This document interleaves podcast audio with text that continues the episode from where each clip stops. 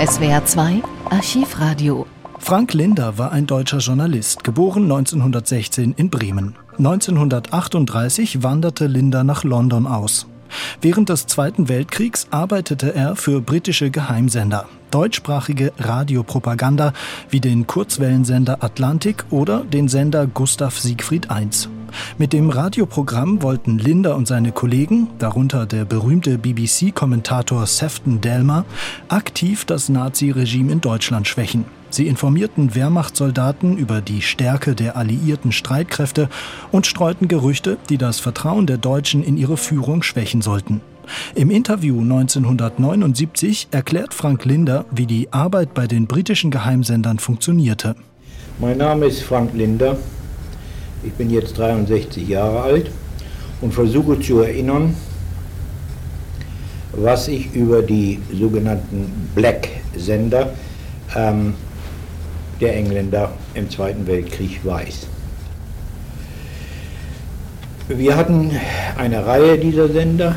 Da war zum Beispiel ein astrologischer, den Namen erinnere ich im Augenblick nicht, an dem sprach Clara Reiersbach, eine deutsche Immigrantin. Dann hatten wir einen Sender, der sehr stark die katholische Bevölkerung ansprach durch Gebete der relativ lange gelaufen ist, im Gegensatz zu dem astrologischen. Da war der Sprecher und Berater für die religiösen Angelegenheiten, um die Sprache richtig äh, zu mh, behandeln. Ähm, ein österreichischer Geistlicher, der dem, ich glaube, ähm, Malteserorden angehörte, ich weiß es im Augenblick nicht, ähm, Vater Eisenberger, der inzwischen seinen Priesterrock ausgezogen hat und soviel ich weiß in der Steiermark lebt. Und dann hatten wir am Schluss des Krieges einen dritten kleineren, sozusagen Einmann-Sender, das war Hagestolz, wohl der einzige Sender, der ernstlich versuchte vorzugeben, auf deutschem Gebiet zu stehen. Und auch Wert darauf legte, das vorzutäuschen, was zu der Zeit, nämlich nach der Invasion, in gewisser Weise möglich war. Dieser Sender wurde geleitet von einem höheren SS-Offizier namens Zechnentwitz, der nach dem Kriege verschiedentlich und kriminell aufgefallen ist, als Hochstapler, über den auch, soviel ich weiß, im Spiegel Material veröffentlicht worden ist. Wir haben 1942 einen Sender gegründet, der hieß Soldatensender Nord. Der Zweck dieses Senders war, äh, die Wehrmacht in Norwegen anzusprechen, ganz bewusst Propaganda dorthin auszustrahlen, weil wir wussten, dass äh, Hitler intuitiv sicher war, fast sicher, und auch mit, seinem, mit seiner Wehrmachtsführung oft darin gehadert hat. Er war intuitiv sicher, dass die Engländer einen Invasionsversuch größerem Maße in Norwegen, im skandinavischen Raum unternehmen würden à la Long und dabei wollten wir ihn belassen. Das heißt, wir legten Wert darauf, dass die dort oben stationierten Truppen, die beträchtlich waren, ein oder zwei erstklassige Divisionen, die anderen Garnisondivisionen, dort oben blieben und weder an der russischen Front oder später während der Invasion im Westen erschienen. Also ein strategisches Propagandaziel.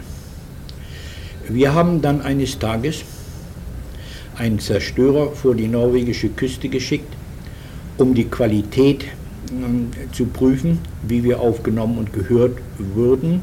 Denn durch die äh, Polarnächte und verschiedene atmosphärische Störungen dort oben hatte man Zweifel. Diese Zweifel waren berechtigt, wir würden ihm überhaupt nicht gehören.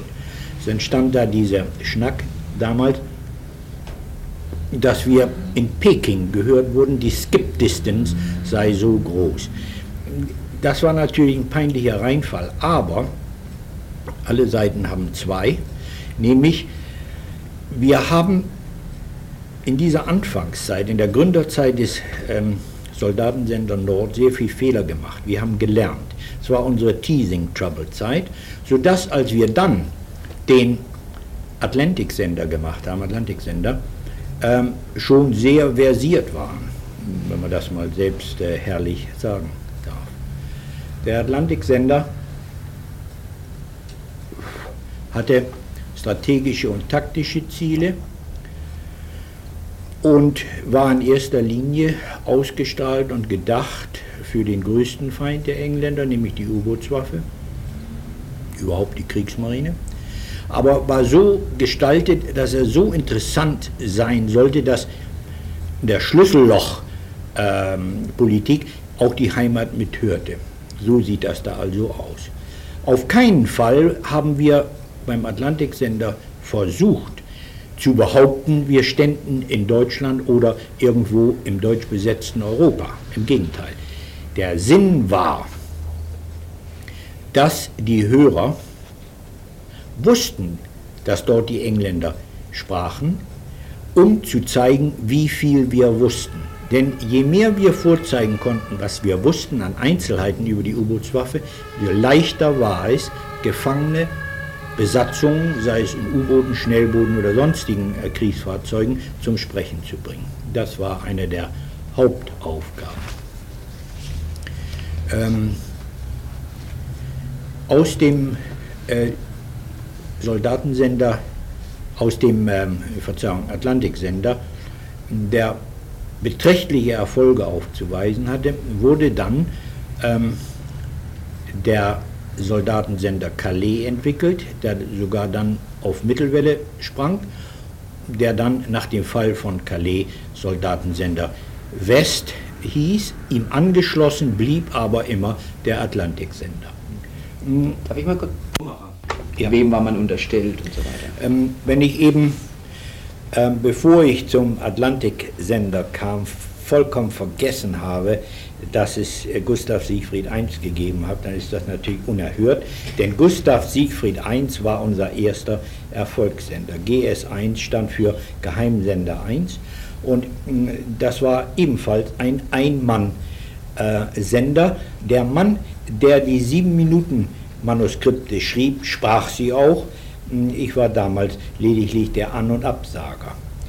Ähm, die Struktur dieser Sender war eine relativ einfache. Ähm, Sefton Delmer bzw. Tom Delmer, wie er im Freundeskreis genannt wurde, war im späteren Rang eines Brigadiers ähm, der Direktor aller sogenannten Schwarzsender, die die Engländer überhaupt hatten. Und zwar nicht nur deutschsprachig, sondern, ich glaube Frankreich ausgenommen, alle Balkansender und auch der Marinesender für die italienische Marine unterstanden ihm. Natürlich kannte er die Balkansprachen nicht und es waren Immigranten, die ihm unterstellt waren, aber die Generallinie der Propaganda, die ähm, führte er. Ähm, Delmer hatte, nachdem wir waren, es klingt wie bei Adolf Hitler, wir waren sieben Mann am Anfang, ein eigenartiges Team, ohne Ränge. Ähm, Gustav Siegfried I, wie gesagt, der Schreiber und Sprecher in einer Person, kam wie ich aus dem Pionierkorps. Er war mein Unteroffizier gewesen, ich war sein Feldwebel. Ähm, wir hatten dann, nachdem wir uns ab ungefähr Herbst, Winter 42 geradezu schneeballartig vergrößerten, sehr bald Helfer in Form von Fleet Street Journalisten. Ich nenne da ein paar. Da war Paul Bretherton, früher Berlin-Korrespondent in des, der Daily Mail. Da war Karl Robson, ähm, Deutschland-Korrespondent vor dem Zweiten Weltkrieg des News Chronicle, später nach Spanien gegangen. Ähm, da war Clark, äh, da waren, das ist im Augenblick eigentlich alles, was mir einfällt. Wir mussten uns dann ganz gewaltig vergrößern, weil wir dem Soldatensender dann auch noch die Nachrichten für die Truppe anschlossen, sodass wir Redakteure brauchten, Layouter brauchten. Die Layouter zum Teil erstklassig kamen wiederum aus der Fleet Street. Da war vor allen Dingen Kriebel, der war verantwortlich für das Layout von Flugblättern und Nachrichten für die Truppe. Die Nachrichten für die Truppe forderte so viel Personal, dass wir kratzen mussten. Wir holten uns zum Beispiel äh, Egon Jakobson, der früher bei der BZ in Berlin gewesen war vom Zweiten Weltkrieg. Egon Jameson hieß er, ist inzwischen gestorben, der für den Humor allein verantwortlich war und Porno äh, im, äh, den Nachrichten für den Truppen. Wir hatten Brost äh, und ein Mann, auf dessen Namen ich augenblicklich nicht komme. Beide kamen, wenn ich mich nicht irre, aber das mit Fragezeichen. Ähm, ich glaube, von einer pommerschen Zeitung oder Danziger Vorposten. Die waren beide überzeugte Sozialdemokraten. Ähm, wir holten uns dann als Archivar und ähm, Helfer Fritz Heine, auch Sozialdemokrat, spätere rechte Hand von Schumacher und Pressesprecher in Bonn der SPD unmittelbar nach dem Kriege, glaube ich auch in Hannover in der, im Ostbüro tätig.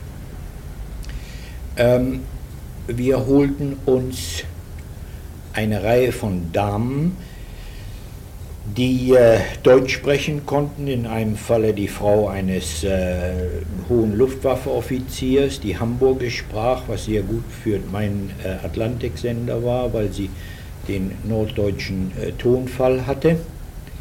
Ähm, dann äh, hatten wir als Sprecher äh, für Calais, später West, ähm, den Rosenthal, Philipp Rosenthal. Wir hatten ebenfalls als Sprecher ähm, einen Hamburger namens Schleppergrell. Rosenthal und Schleppergrell hatten zusammen auf der Universität in Oxford studiert. Mhm. Wen kann ich Ihnen noch sagen? Stell, ein paar Namen sagen, okay. Stellen wir eben ab, stellen wir eben ab, damit ich das nochmal machen. Ähm, Mitarbeiter. Mitarbeiter beim ähm, Calais, später West, war dann, aber auch schon von ganz früh, gehörte zu den, den ersten sieben, ähm, Adam. Und zwar ähm, arbeitete Adam unter dem Decknamen Albrecht. Er war, ähm, wenn ich mich nicht irre, äh, im Rang eines Generals, Quartiermeister in äh, Spanien auf Seiten der Kommunisten gewesen im Bürgerkrieg und war da mit Delmer, der ja den spanischen Bürgerkrieg mit Hemingway wahrgenommen hat, bekannt geworden. Mhm. Zu diesem ähm, zu dem Kreis gehörte auch der später zu uns gestoßene, auch sehr linksgerichtete Maas, äh, der nach dem Kriege ähm, am NWDR führend tätig war. Maas war der, eigentlich der einzige von uns, der außer Delmar selber Radioerfahrung hatte, weil Maas, wenn ich mich nicht irre, am Düsseldorfer Sender arbeitet oder wie immer der Sender in der Ruhr gehießen hat, schon in den 20er Jahren. Ähm, Otto John, sagten sie eben. Ähm, ja, Otto John hat bestimmt nicht bei uns geredet. Er gehörte zu dem Kreis von Leuten, die wir brauchten. Sie kamen ja frisch, frisch aus Deutschland. John, Geschichte brauchen wir nicht erwähnen, er kam nach dem 20. Juli, äh, nachdem er vorher selbstverständlich Kontakte mit uns gehabt hat, ähm, kam er zu uns und war Berater über Personalfragen, nämlich Personen im Dritten Reich, ähm, die er äh, uns ähm, jeweils sagen konnte. Jon hat dann nach dem Kriege ähm, eine Zeit lang bei meiner Familie in England gewohnt. Was dann aus ihm geworden ist, ja bekannt. Ähm, Jon ähm, war kein großes Kerzenlicht, aber war immer ein lebendes Archiv. Man konnte ihn fragen. Zu den sieben, die ich vorhin erwähnte, gehörte in allererster Linie der, ich glaube, er nannte sich Ministerpräsident der Saar, Mats Braun, ein überzeugter Sozialdemokrat, der aber im Gegensatz zu den anderen Sozialdemokraten, äh, die unter Crossmann die eigenartigen Sender hatten, äh, wirklich nur Propaganda machen wollte in unserem Sinne und nicht Parteipropaganda. Mats Braun, wie wir ihn nannten, war schon sehr fortgeschritten. Während wir alle sehr jung waren, war er, glaube ich, schon äh, an die 60. Ein sehr vitaler, sehr komischer Rheinländer, der uns auch wiederum als lebendes Archiv zur Verfügung stand und, um sein Geld zu verdienen, unsere frühen, äh, frühen Archive entwickelte. Man ging zu ihm ins Zimmer, in sein äh, Wohnschlafzimmer und sagte, du hör mal, ich muss hier das und das machen. Äh, wer ist das, äh, der in Deutschland dafür verantwortlich ist? Und dann konnte er vortragen. Er war ein hervorragender Vorträger. Er war sich sicher, dass er nach dem Kriege wieder in führender Stellung in Deutschland sein würde. Er glaubte sogar, er sei der Schuhmacher der Zukunft.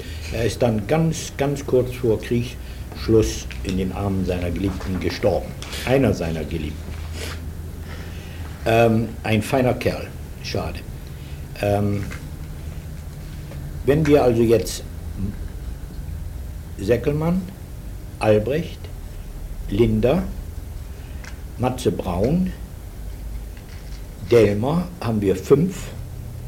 Er fehlen mir noch zwei Mann. Dann ja. haben wir die sieben. Alexander Maas? Nee, der ist hier später dazugestoßen. Aus Albert. Gehört aber nicht zu den frühen sieben. Albert war auch wieder so ein ähm, lebendes Archiv er lebte mit seiner Frau zusammen bei uns, einer der wenigen, genau wie Maas, der seine Frau dabei hatte. Albert stammte, wenn ich mich nicht irre, aus dem österreichischen Foreign Office und hat wohl sehr frühe Verbindung mit dem englischen Foreign Office gehabt. Ähm, gesprochen hat er nicht und Schreibekunst hatte der auch nicht. Ähm, das war ein sehr trockener Beamter. Meisel kam später zu uns und zwar war Meisel ein berühmter Sportredakteur in Wien gewesen und machte den Sport äh, sowohl am Soldatensender West wie Sport äh, in den Nachrichten für die Truppe. Meisel war ein ausgesprochener, einseitiger Sportredakteur und eine hervorragende Hilfe für uns wenn ähm, mein früherer Vorgesetzter und Freund Delmer äh, die zwei Überläufer der Luftwaffe erwähnt hat, so ist das außerordentlich interessant. Die beiden, da bin ich erst kürzlich dahinter gekommen, haben ähm, einen der ganz frühen äh, Düsenjäger äh, nach Norwegen geflogen. Eine war der Funker, der andere der Pilot. Und die beiden haben sich abgesprochen, was sehr schwer war damals, und haben von Norwegen aus die Maschine nach England entführt. Eine Sensation. Darüber ist erst vor wenigen Monaten zum ersten Mal, so viel ich weiß, ähm, veröffentlicht, veröffentlicht worden in der Bild am Sonntag von meinem Kollegen Stiller. Ähm, der eine von den beiden, nicht Steiner, sondern der andere, ich kannte beide selbstverständlich unter, unter Decknamen, äh, der andere war ein Urbayer, ein Tier von einem Kerl. Und seine außerordentlich bayerische Sprache äh, hat Delmer veranlasst, ihn zu einem der Hauptsprecher äh, im Soldatensender West zu machen, weil diese Ur, äh, Urviehsprache und sein großer Brustkorb äh, als, als Echoträger ihn zum geborenen Sprecher macht. Dann gibt es noch einen Unteroffizier Obermeier.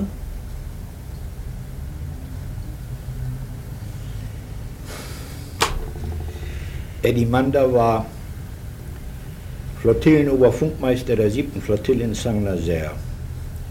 Ein Mann, der in dem Rang niemals, nämlich als hoher Geheimnisträger, hätte wieder auf ein U-Boot gedurft. Soll ich den Fall vortragen? Ja, ja, bitte. Dieser Mann stammte aus der Handelsmarine. Er hatte äh, sein DBEC Patent Nummer 1, also ein erstklassiger Funker, und wurde, nachdem er auf der Altmark als Funker war, den Vorfall, der zum Norwegen Einfall die Entschuldigung bildete, Sie, Sie erinnern an den Cossack-Vorfall, wurde plötzlich der Kriegsmarine überstellt. Und nun begann bei ihm eine ganz eigenartige Zersetzung. Man brachte ihm plötzlich das Funken bei. Äh, das hat er gehasst. Hm, dann bastelte er sich als Funkschüler, immerhin mit Patent, ähm, einen großen Radioapparat, der ihm von seinem äh, Divisionschef weggenommen wurde, was er einfach nicht verstand, dass ein Vorgesetzter einem etwas wegnehmen durfte. Und er wurde als Funker auf ein U-Boot, äh, kam als Funker auf ein U-Boot und hat sieben Feindfahrten mitgemacht, avancierte langsam, weil er sehr tüchtiger Funker war, zum Funkmat, Obermat, Funkmeister und stieg dann selbstverständlich aus und wurde Flottillenoberfunkmeister der siebten, wie ich schon erwähnte. Er war ein bisschen, what man calls a gutter snipe, aber ein hervorragender äh, Ganove, wenn man so sagen will, hatte einen ganz kleinen Schuss Zuhälter auch und fing an, Kaffee zu schieben in Saint-Nazaire, wurde dabei geschnappt, Kriegsgerichtsverhandlungen und vor die Wahl gestellt, nach Osten, Bewährungsbataillon oder nochmal drei Feindfahrten. Äh, das ist da wohl, wo die Kriegsmarine den Fehler gemacht hat, äh, Feindfahrten als Bestrafung aufzufassen. Dieser Mann wurde bei der ersten dieser Straffeindfahrten von uns geschnappt.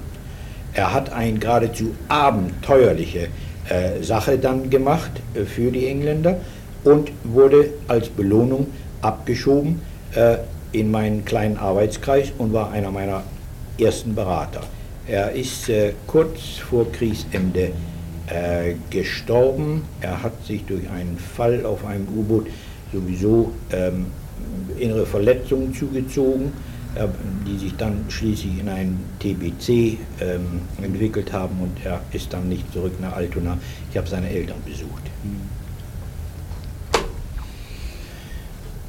Wenn man so einen Sender nimmt wie den astrologischen, der ja kurzlebig war, so hatte der an und für sich nur taktische Ziele.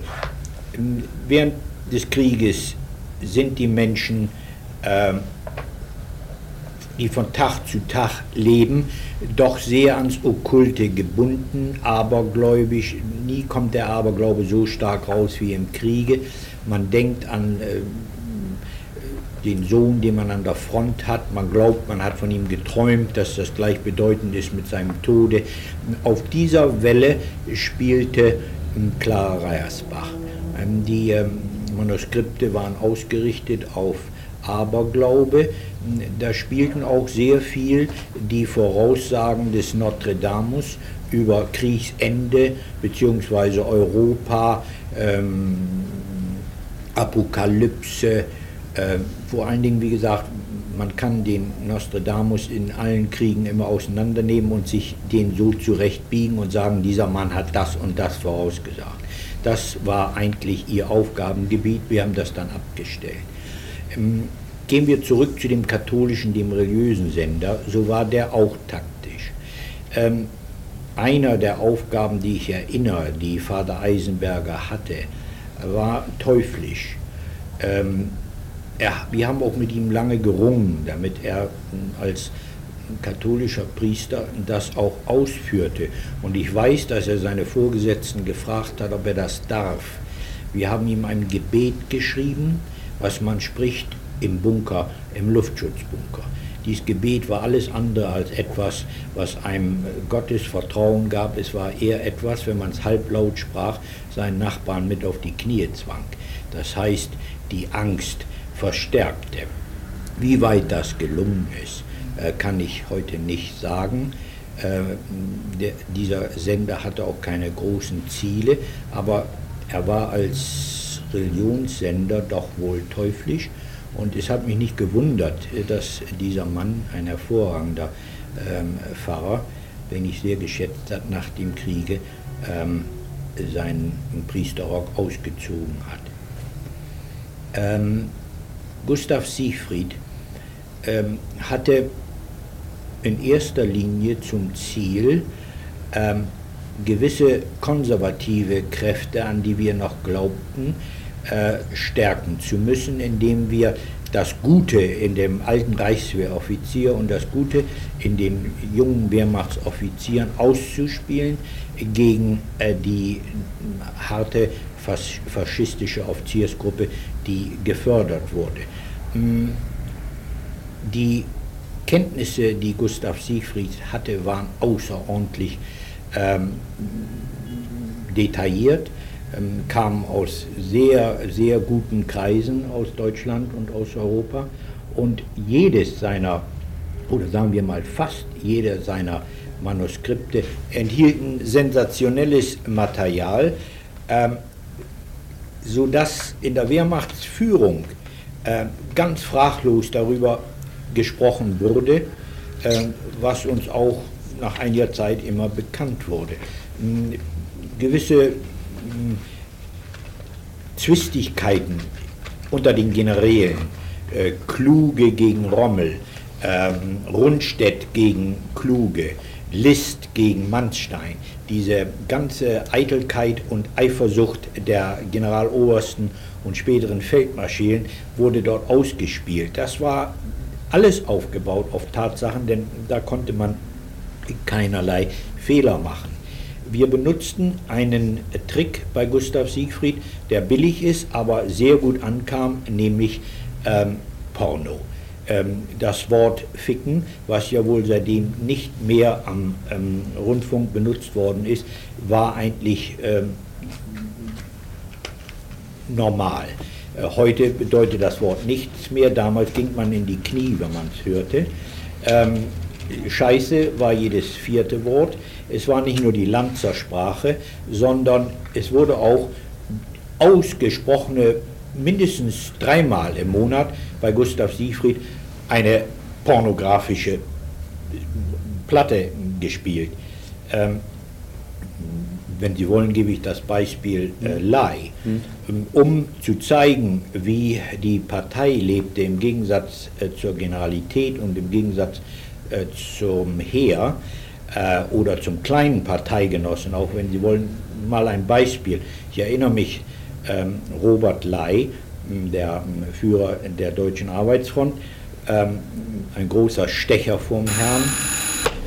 Stecher vom Herrn, äh, das Telefon hat eben unterbrochen im richtigen Augenblick, ähm, der ja auch meist besoffen war und als solcher, als Trinker bekannt.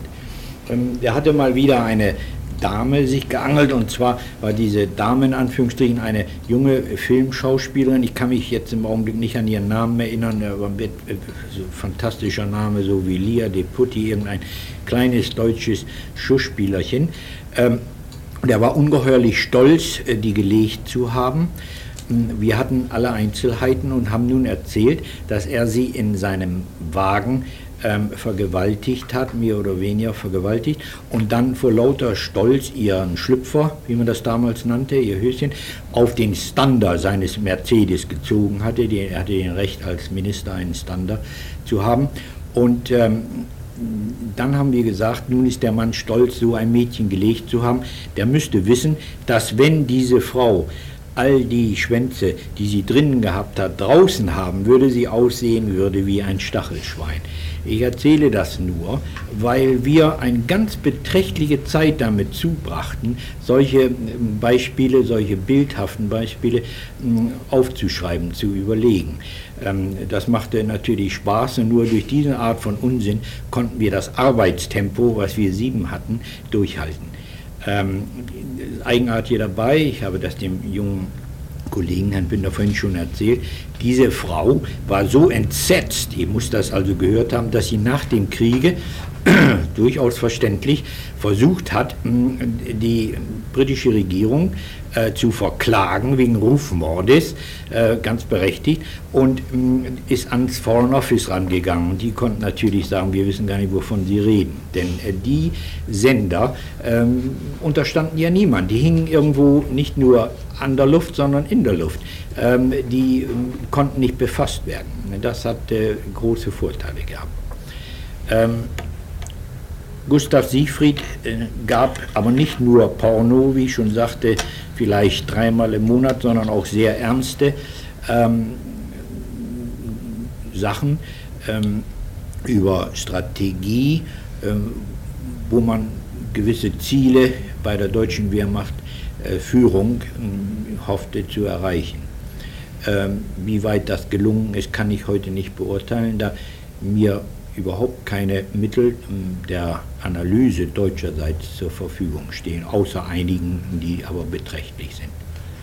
Ähm, Sie wollten welche, ja, dann wäre Hagestolz.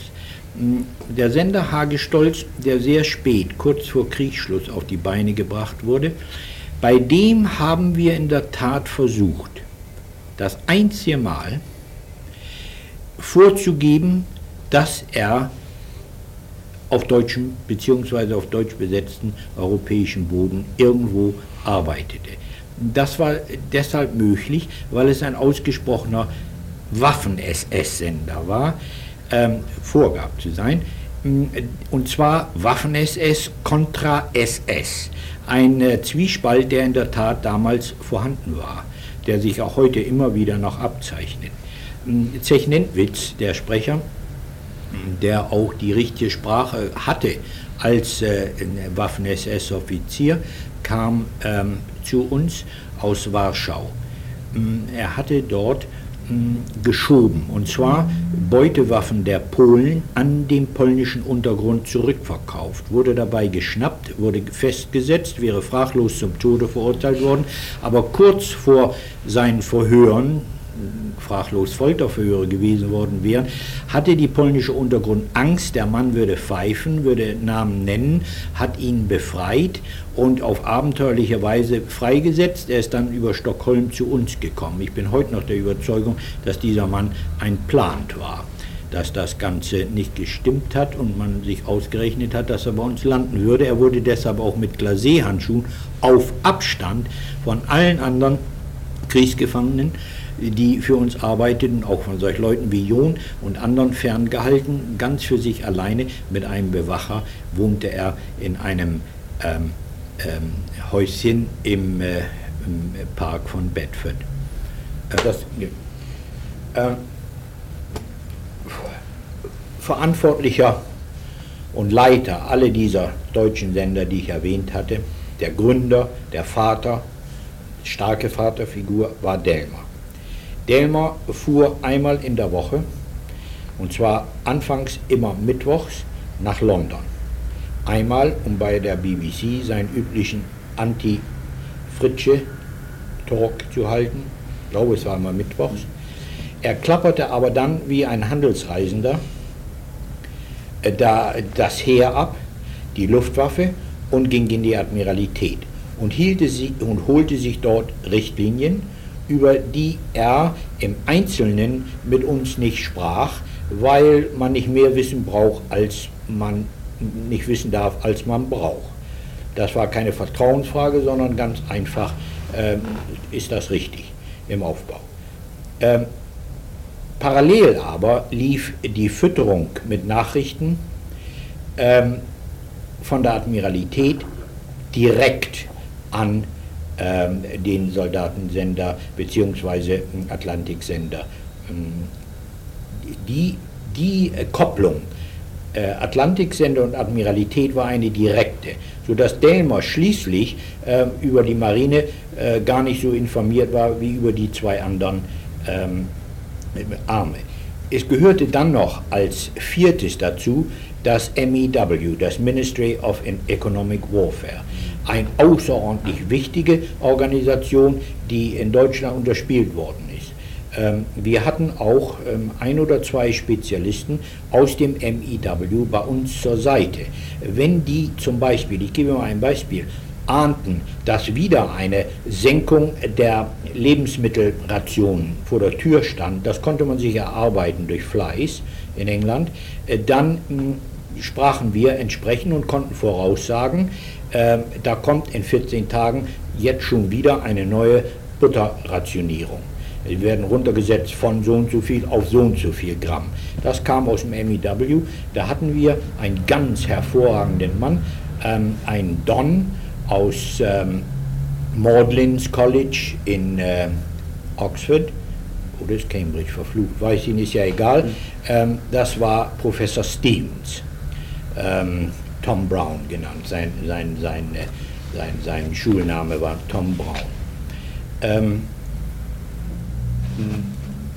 Oxford. Die Luftwaffe hatte wiederum äh, ein, das Adjutant ist schon wieder zu hoch gestochen, einen äh, jungen Wing Commander, der fließend Deutsch sprach, der wiederum die Wünsche der Luftwaffe zu uns brachte, die taktischen Wünsche, äh, während Delmer sich bei der RAF im, im Luftfahrtministerium die großen strategischen Linien holte. Das entfällt, wie gesagt, für die Admiralität, weil da ein, äh, eine Dauerverbindung war. Ich brauche die Namen ja nicht nochmal nennen, oder wollen Sie die haben? Nee, nee, haben wir. Äh, McLaughlin ja, ja. und Ian Fleming ja. und Circle, mhm. meine direkten Vorgesetzten. Mhm. Äh, oder zweiten Vorgesetzten, mhm. Delmer war mein mhm. direkter. Ähm, es fand eine tägliche Konferenz statt ähm, in einem der Senderäume, als wir später groß genug waren, um unseren eigenen Sender zu haben in Milton Bryan. Ähm, da waren nie genug Stühle, man saß äh, auf, auf äh, Bücherborden, in Bücherborden, ich saß meist auf der Erde. Ähm, jeder trug dann äh, vor, was er abends äh, lieferte. Ähm, dabei hatte man carte blanche. Äh, vorausgesetzt, dass es nicht konträr lief zu irgendwelchen strategischen ähm, äh, Aufgaben, äh, Zielen. Ähm, dann konnte man daraus ungefähr errechnen die Programmlänge. Ähm, wenn ähm, der Atlantiksender, wenn der Marineteil äh, etwas ganz Wichtiges hatte, dann äh, bekam er selbstverständlich mehr Zeit. Ähm, Die Konferenz dauerte oft bis zu anderthalb Stunden. Wenn äh, Delmer mittwochs in London war, wurde sie geführt von Karl Robson, den ich schon mal erwähnt habe. Karl Robson war ähm, äh, vor dem Kriege äh, der Berliner Korrespondent des News Chronicle gewesen, ein deutsch sprechender ähm, Journalist. Ähm, an den Konferenzen nahmen die Kriegsgefangenen nicht teil, einfach weil es nicht notwendig war. Nicht aus irgendwelchen Sicherheitsgründen, äh, sondern ganz einfach, um die Zahl der Leute klein zu halten. Also wir waren aber doch wohl bei einer Konferenz ab zu zwei Dutzend Leuten. Ähm, Ganz gerne. Ja. Ähm, das Salär, was wir bekamen, war ähm, angemessen. Man konnte gut davon leben. Äh, ich glaube, dass es äh, die Zahlmeisterei äh, im äh, British Foreign Office lag. Man wurde monatlich bezahlt, dann waren so und so viel ähm, auf der Bank. Man bekam auch eine Gehaltserhöhung. Das heißt, es war nicht der gewöhnliche Wehrsold, den ich früher gehabt habe, sondern man war eingestuft als, was man in Deutschland nennen würde, Sonderführer. Auch die Ränge, die wir hatten, obgleich militärische Ränge, äh, wurden nicht besoldet nach, militärischem, äh, nach militärischer Bezahlung, sondern Beamtenbezahlung. Ähm, ich habe, glaube ich, im Laufe äh, dieser Zeit vom 1. Januar 42 bis Kriegsende äh, zwei Gehaltserhöhungen gehabt. Ähm, wie gesagt, es war eine gute Bezahlung, man musste aber auch schwer ran. Ich habe kürzlich mal aus Scherz ausgerechnet, äh, wie viel wir gearbeitet haben und ich glaube, es kommt auf einen Durchschnitt von 18 Stunden pro Tag. Das konnte man nur durch die interessante Arbeit ertragen sonst hätte das keiner leisten können. Wir bekamen Urlaub ähm, nach 14 Tagen äh, zwei Tage. Das heißt, äh, da die meisten von uns Familien in London hatten, konnte man für 48 Stunden nach London. Die Geheimhaltung war ungeheuerlich. Man wurde von einem Dienstwagen nach Bletchley gebracht, der nächsten Eisenbahnstation, und zu einer gegebenen Zeit wieder abgeholt. Ähm, man bekam auch ein äh, übliches Offiziersticket, sodass man diese Fahrt nicht bezahlen brauchte. Es war strengstens verboten, in dem Dorf, in dem wir untergebracht waren, nämlich Espley Guys, ähm, jemals zum Barbier zu gehen, sich die Haare schneiden zu lassen oder gar irgendwo in die Kneipe. Denn in all diesen Dörfern lagen ähm, die Arbeiter äh, der schwarzen Radiostationen und wenn da Bulgaren, Rumänen, Griechen, äh, Tschechen, Deutsche und sonstige Leute in den Kneipen aufgetaucht wären, da hätte sich sehr schnell rumgesprochen, welches Zentrum da liegt. Außerdem, wie Sie wissen, lag in Bletchley ähm, die ähm, Entschlüsselungsstation, die gerade für die U-Boot-Waffe so Ungeheures geleistet hat, wie jetzt erst von äh, den englischen Behörden freigegeben wurde. Ultra brauche ich ja wohl erwähnen. Ja. Äh. Die Frage der Zensur hat sich anfangs überhaupt nicht ergeben, denn Gustav Siegfried I bestand ja eigentlich nur aus drei Mann, nämlich Delmer, dem Schreiber und Sprecher des Manuskripts, Seckelmann und mir als ähm, äh, An- und Absager. Äh, da Delmer äh, sich mit dem Manuskript außerordentlich beschäftigte, drin rumschrieb und auch Ideen hatte und, und manchmal auch selbst ganze, ganze Passagen schrieb, war da die Frage, äh, gab es überhaupt keine Zensur. Außerdem wurde GS1 geschnitten auf Platten äh, schon aus dem Grunde, weil sie ja äh, immer sieben Minuten vor voll gesendet wurden und wir konnten ja nicht jede Stunde antreten, um den Quatsch normal vorzujammern. Es musste, das, das, das hätte ganz furchtbare Sachen gegeben. Ähm, später, als wir wuchsen und so viele Leute hatten, unter denen auch gerade Kriegsgefangene, wie ich vorhin erwähnte, zum Beispiel der Bayer, ähm, selber sprachen Skripte vorlasen, saß neben ihnen in der Kabine, ich weiß nicht, wie sie das nennen, ich habe dem mit Rundfunk nichts mehr zu tun gehabt, in der Kabine eine Dame, der sogenannte Switch Sensor.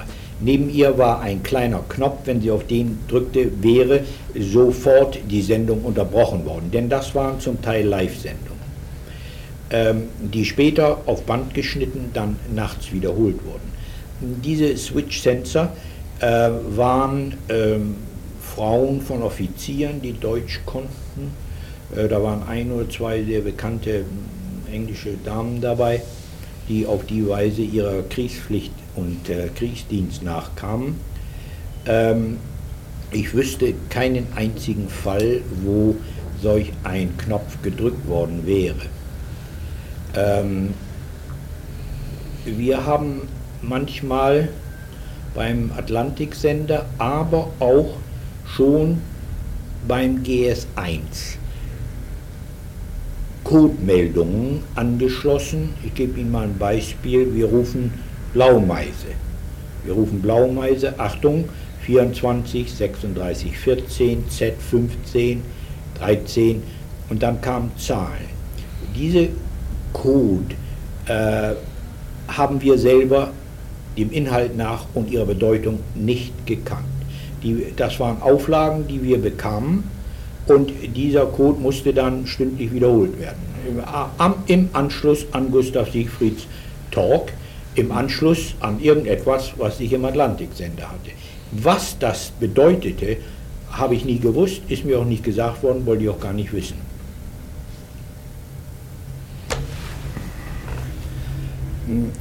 Es ist nicht ganz leicht für mich zu erinnern, wie der genaue Programmablauf war.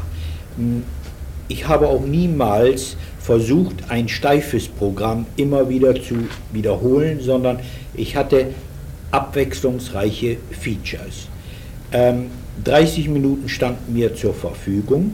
Alles, was in diesen 30 Minuten geschrieben wurde zum Vorlesen, legte ich Delmer bzw. seinem Vertreter vor. Der überflog das. Das war ein Vertrauensverhältnis. Er wusste, dass ich nicht aus Faulheit irgendwelche Füller da rein wichste.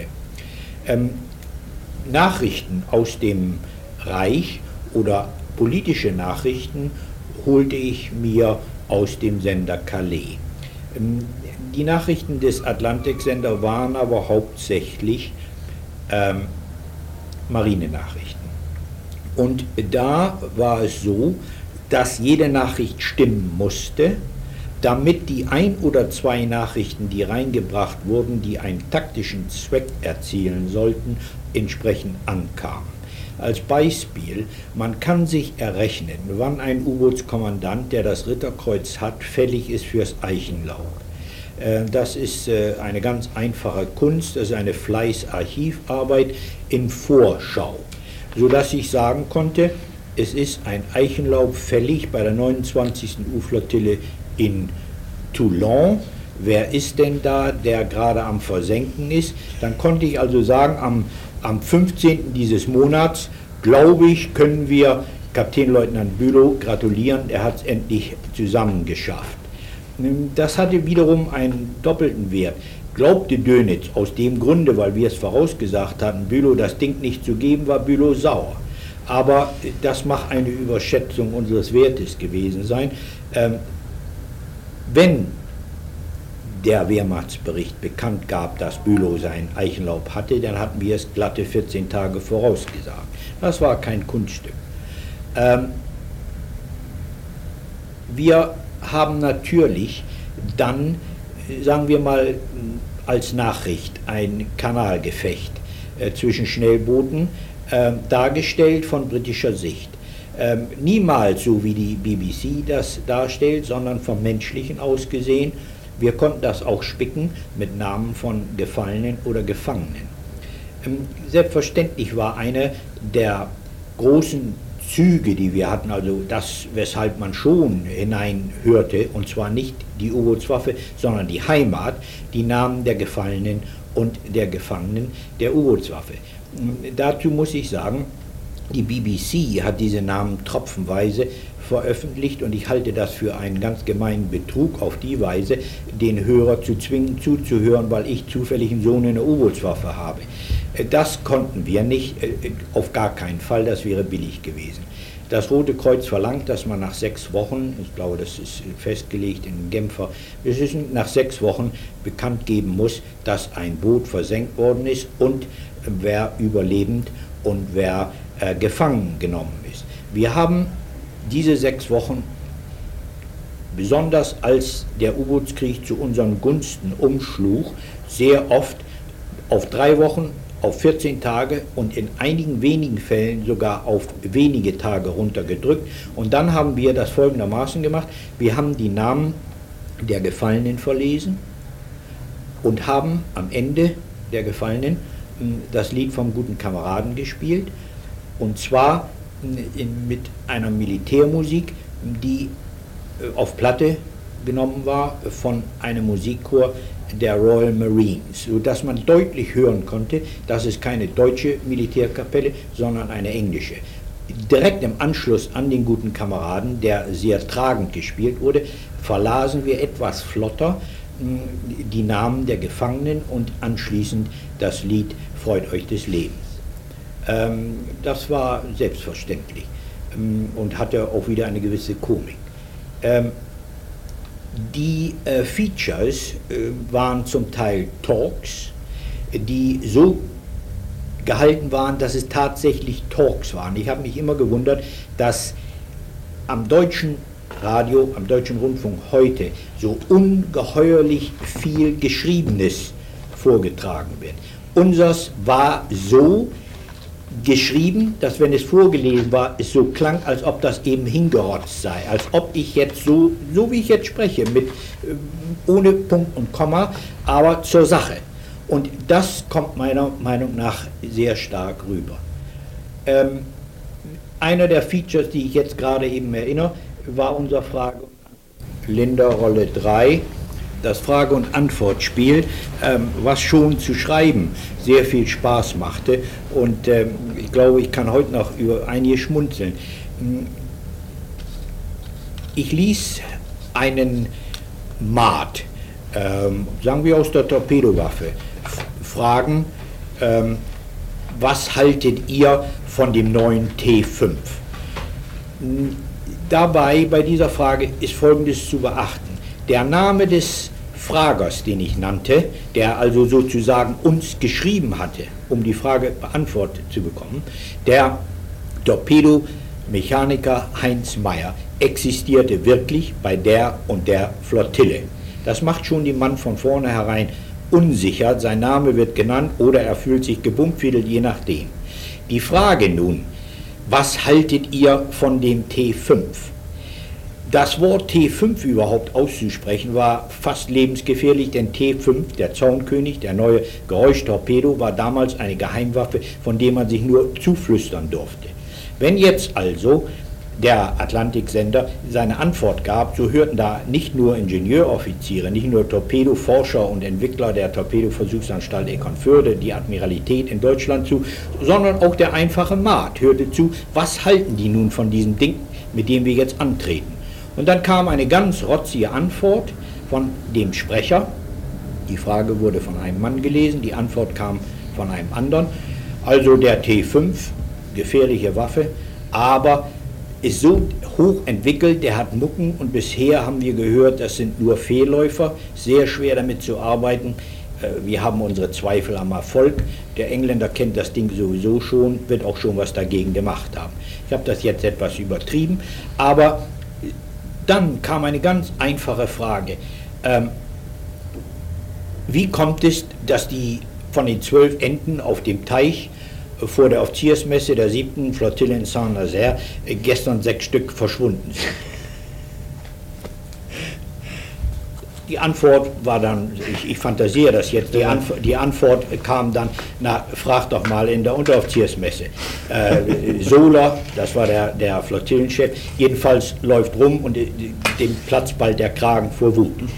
Ähm, dabei muss nun unterstrichen werden, dass in der Tat Sola, nämlich der Flottillenchef, sehr stolz auf seine Enten war, sie fast täglich zählte und dass das in der ganzen U-Bootswaffe am Atlantik ein Witz war.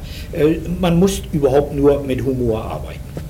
Ähm, es waren aber auch ernste Fragen dabei, die technisch beantwortet wurde. Was haltet ihr von den Maybach-Motoren, der, der, die jetzt äh, die elfte Schnellbootflottille in Imoiden bekommen hat, die ja besser sein sollen, im Vergleich zu den Rolls-Royce-Engines ähm, äh, der, äh, der englischen E-Boote? Und dann sagten wir, die Maybach-Motoren sind scheinbar viel, viel besser, als was die Engländer haben. Äh, vor allen Dingen nicht so laut wie bisher.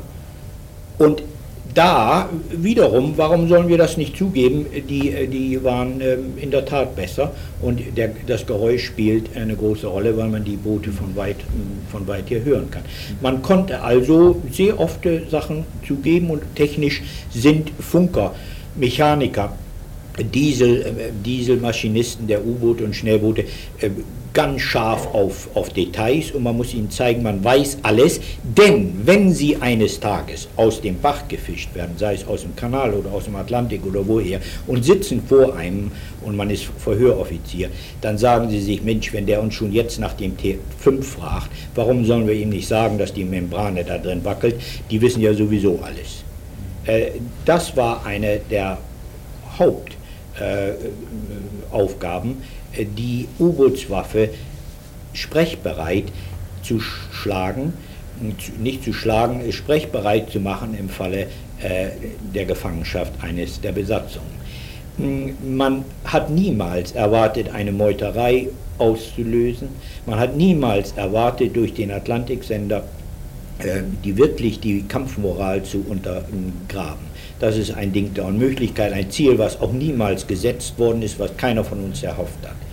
Ähm, aber die Sprechbereitschaft für die Gefangenschaft, das ist das Wesentliche, denn nur freiwillige Aussagen zählen, gerade bei äh, Leuten wie Feldwebeln und Unteroffizieren der U-Bootswaffe, die Geheimnisträger sind, wo es darauf ankommt, dass ihre Antwort stimmt, dass sofort eine Gegenmaßnahme genommen werden kann, weil bereits wieder ein Geleitzug in Gefahr ist. Technische Details sind von dem größten Wert und müssen ganz schnell erkämpft werden. Ähm, das war der Sinn des, äh, der, einer der Hauptsinn äh, des Atlantiksenders und ich glaube, wir haben genügend Beweise, dass das auch erreicht worden ist. SWR 2 Archivradio. Viele weitere historische Tonaufnahmen gibt es, thematisch sortiert, unter archivradio.de.